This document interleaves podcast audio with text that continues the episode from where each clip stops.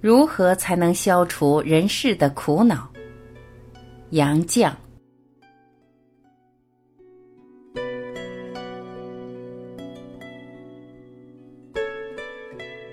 这个物欲横流的人世间，人生一世实在是够苦的。你存心做一个与世无争的老实人吧，人家就利用你、欺辱你；你稍有才德品貌，人家就嫉妒你、排挤你；你大度退让，人家就侵犯你、损害你。你要保护自己，就不得不时刻防御；你要不与人争，就得与世无求。同时还要维持实力，准备斗争。你要和别人和平共处，就先得和他们周旋，还得准备随时吃亏。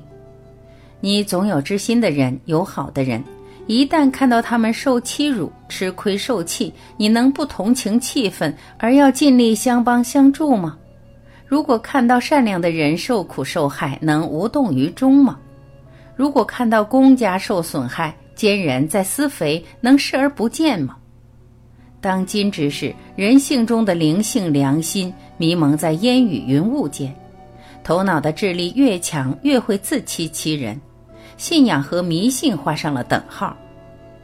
聪明年轻的一代只图消费享受，而曾为灵性良心奋斗的人，看到自己的无能为力而灰心绝望，觉得人生只是一场无可奈何的空虚。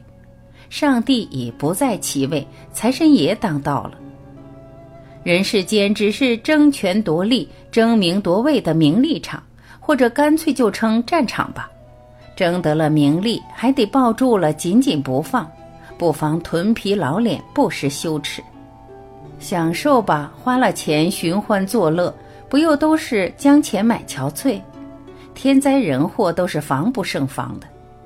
人与人、国与国之间为了争夺而产生的仇恨狠毒，再加上人世间种种误解、猜忌、不能预测的烦扰、不能防备的冤屈，只能叹息一声：人生实苦。多少人只是又操心又苦恼地度过了一生？贫贱的人为了衣食住行、成家立业、生育儿女得操心。富贵的要运用他们的财富权势，更得操心。哪个看似享福的人，真的享了福呢？为什么总说身在福中不知福呢？旁人看来是享福，他本人只在烦恼啊。为什么说家家都有一本难念的经呢？因为逼近了看，人世处处都是苦恼啊。为什么总说须知世上苦人多啊？最踏荣无能之辈也得为生活操心，最当权得势的人当然更得操心。上天神明创造了有头有脸、有灵性良心的人，专叫他们来吃苦的吗？大自然的神明我们已经肯定了，久经公认的科学定律我们也都肯定了。牛顿在《原理》一书里说：“大自然不做徒劳无功的事，不必要的就是徒劳无功的。”哲学家从这条原理引导出他们的哲学。我不懂哲学，只用来帮我自问自答，探索一些家常的道理。大自然不做徒劳无功的事，那么这个由造化小儿操纵的人世，这个累我们受委屈、受苦难的人世，就是必要的了。为什么有必要呢？有一个明显的理由：人有优良的品质，又有许多劣根性杂糅在一起。好比一块顽铁，得火里烧，水里淬，一而再，再而三，又烧又淬，再加千锤百炼，才能把顽铁炼成可铸宝剑的钢材。黄金也需经过烧炼，去掉杂质，才成纯金。人也一样，我们从忧患中学得智慧，苦痛中练出美德来。孟子说：“故天将降大任于斯人也。”必先苦其心志，劳其筋骨，饿其体肤，空乏其身，行拂乱其所为，所以动心忍性，增益其所不能。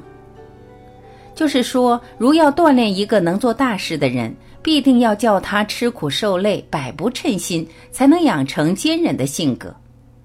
一个人经过不同程度的锻炼就获得不同程度的修养不同程度的效益好比香料捣得愈碎磨得愈香香得愈浓烈。这是我们从人生经验中看到的实情。